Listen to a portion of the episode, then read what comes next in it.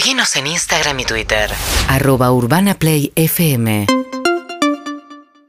A ver, varios temas para tratar con el ministro de Educación de la Nación, Nicolás Trota, que está en línea. Buen día, ministro, ¿cómo le va? ¿Cómo estás, María? Muy buenos días. Bueno, vamos a empezar antes de la polémica de la docente del día de ayer. Arranquemos con el tema de la, la mayor presencialidad que arranca a partir del primero de septiembre.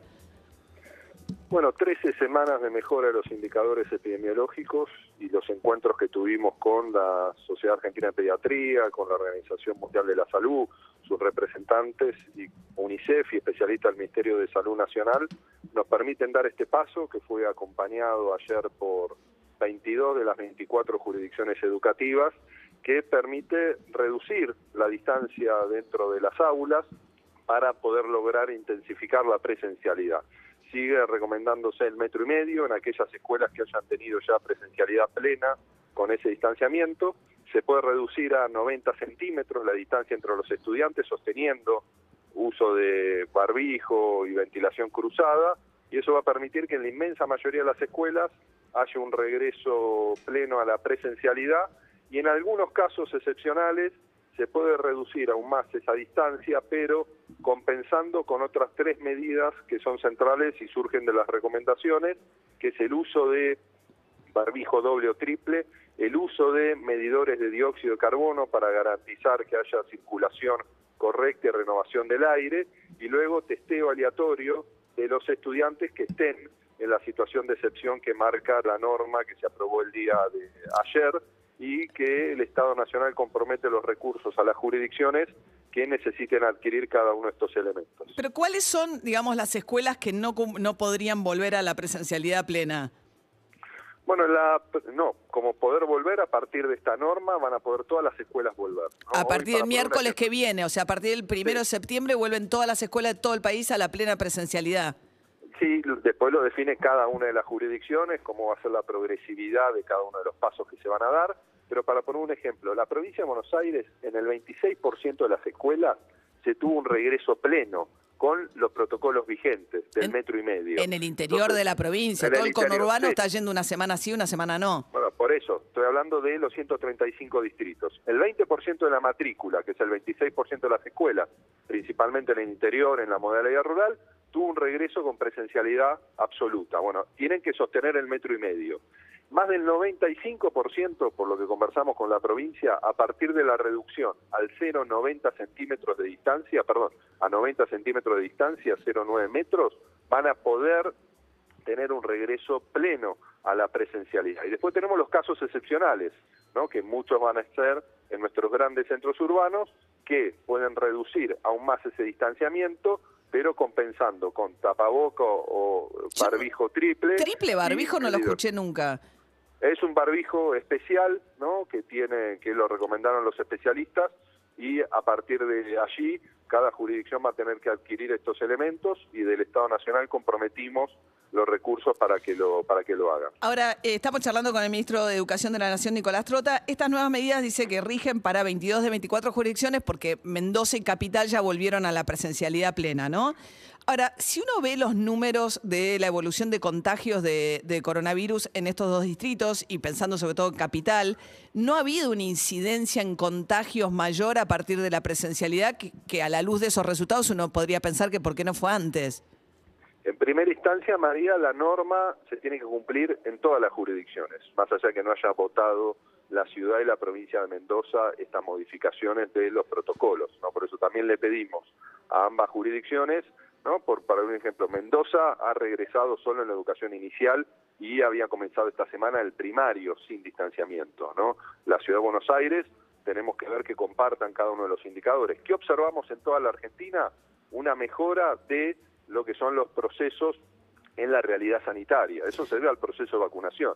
Está ¿no? bien, pero entonces, no- ¿por qué, le damos lo que muestra esa experiencia es que se pudo volver antes a la presencialidad sin pagar Bueno. un costo de mayores contagios? Bueno, eso es una hipótesis que estás planteando vos, no es lo que nos dicen los especialistas del campo sanitario, con los cuales nosotros veníamos conversando. No, pero si uno mira los números de contagios, tiempo. pero los, los No, contagios cayeron al... ¿Cómo? en términos en términos globales vienen cayendo. Inclusive, María, de las 24 jurisdicciones que tiene nuestro país, hay 23 jurisdicciones que están en riesgo medio, ¿no? Y hay una única jurisdicción, que es la provincia de Buenos Aires, que está en riesgo bajo.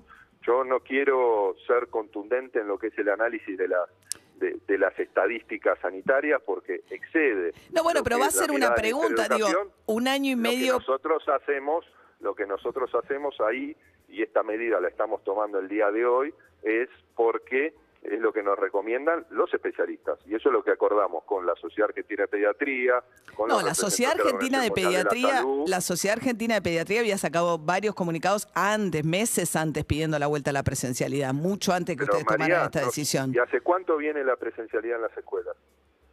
¿Qué tipo de en presencialidad? América Latina, en América Latina, Argentina es el país, y les pido que recorran cada una de las experiencias de todos los países, que ha tenido la mayor presencialidad en el 2021. Las clases comenzaron en todo el territorio argentino en febrero y marzo. Por supuesto que el impacto de la segunda ola implicó tomar otras decisiones. Hay países del mundo, por ejemplo, España está volviendo a las clases ahora y sostiene un distanciamiento de un metro veinte dentro de las aulas. No hay una verdad absoluta. Bueno, no es lo mismo la infraestructura medida- tampoco. no, bueno, por supuesto, pero para Bueno, poner no son- ejemplos. ¿no? bueno, pero- vamos a, como hablamos de ejemplos, ¿no? Y nosotros esta decisión la conversamos con la Asociación Argentina de Pediatría ayer. No, bueno, pero la Asociación Argentina de. Pediatría ya el año pasado había pedido la vuelta a la presencialidad. Y- y- no es que- Pero hay presencialidad en María. Lo que estamos haciendo ahora es, a partir de la mejora de los indicadores, modificando eh, ciertos parámetros para intensificar la presencialidad.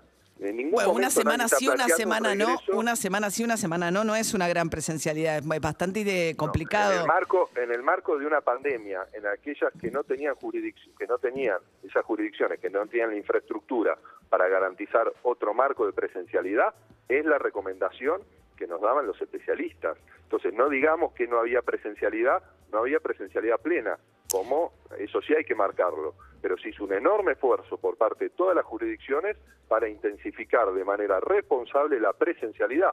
Hoy, con estos indicadores de mejora, que son el reflejo del proceso de vacunación, podemos intensificar de manera responsable. Ahora, también María, quiero dejar en claro que no es algo permanente si el impacto de la variante Delta implica una, una caída de estos indicadores en términos negativos, porque va a haber que tomar otras Mm. decisiones, y eso mismo marcaron todos los especialistas en las reuniones que tuvimos lunes, martes, Ministro, no, el día no- de ayer. no lo quiero interrumpir, pero sé que tiene otros compromisos y no quiero dejarlo ir sin preguntarle que, bueno, se viralizó ayer un video de una docente de una escuela técnica de la provincia de Buenos Aires, Laura Radetich, que, bueno, eh, destrata de una manera bastante destemplada a un alumno porque ese alumno le está hablando bien de Macri y ella le responde.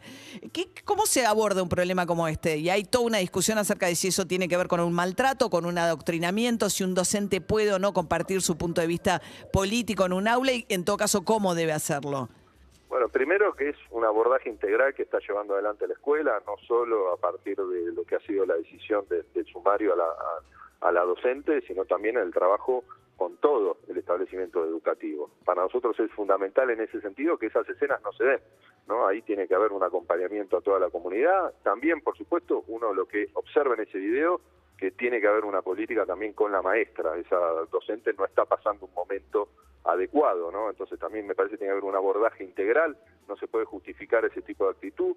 Para nosotros es fundamental que en todas las aulas y mucho más en la escuela secundaria, en la educación superior, cuando se transitan las ciencias sociales, haya intercambio, ¿no? pero un intercambio respetuoso y mucho más el rol que tiene todo docente, que no es imponer su mirada, sino garantizar el intercambio de miradas, la, la mirada integral de lo que es la realidad histórica de nuestro país. Me preocupa lo que ocurrió, como me preocupa, me preocupa también lo que está ocurriendo en la Ciudad de Buenos Aires con un director de una escuela que reivindica la dictadura. Entonces, frente a Sí, eso, es el, nosotros tenemos es el- claro. es el caso de Gustavo Al- Albono- eh, Albónico, perdón, Albónico, que es director de una escuela primaria de Parque Chacabuco. Lo que ocurre en este caso, que es interesante esa discusión, es alguien que en sus redes sociales ha expresado eh, posiciones que para la comunidad educativa de esa escuela son negacionistas respecto a lo que pasó con la dictadura. Entonces, lo que está diciendo ahí la Ciudad de Buenos Aires es, si por puntaje en docente, le, digamos, tiene mérito suficiente como para ascender a director, no tengo manera de sancionarlo por sus expresiones privadas. Pregunto, no lo sé, ¿eh? Eh, entonces, lo que están diciendo es cómo hacer para aplicar, digamos, un criterio de algo que no ocurrió dentro de la escuela para impedir que ese docente ascienda en la carrera docente. No, me parece en eso que tiene que haber un llamado por parte de la, de la ciudad de Buenos Aires, de las autoridades, y ese tipo de pensamiento no puede exteriorizarse en ningún aspecto, porque no solo es su posición a favor de la violación de los derechos humanos, de la dictadura, posiciones homofóbicas. ¿Qué quiero decir con esto? Que no Eso a través de sus redes sociales. pero no puede haber en nuestro sistema educativo personas que sostengan esas ideas en responsabilidades tan trascendentes, dentro y fuera del aula. Entonces, a nosotros nos parece, en ese sentido, que cada uno de estos problemas merece el compromiso de un abordaje en nuestro sistema educativo, pero también, María, quiero dejar en claro, porque algunos pretenden hacer una utilización de esto hablando de adoctrinamiento.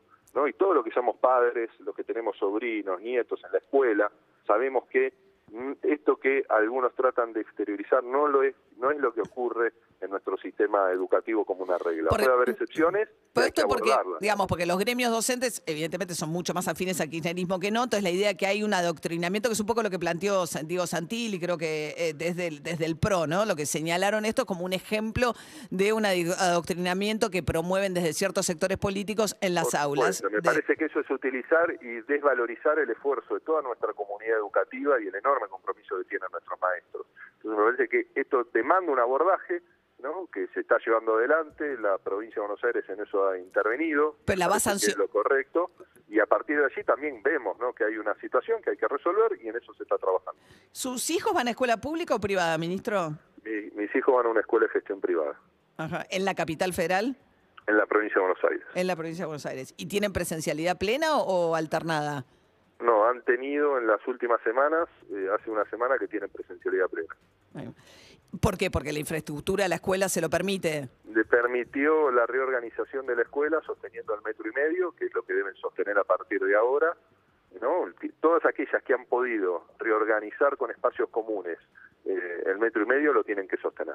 Nicolás Trota, ministro de Educación de la Nación, muchas gracias. ¿eh? Gracias. Buen día, hasta luego. 8 y 43 de la mañana. Urbana Play 1043.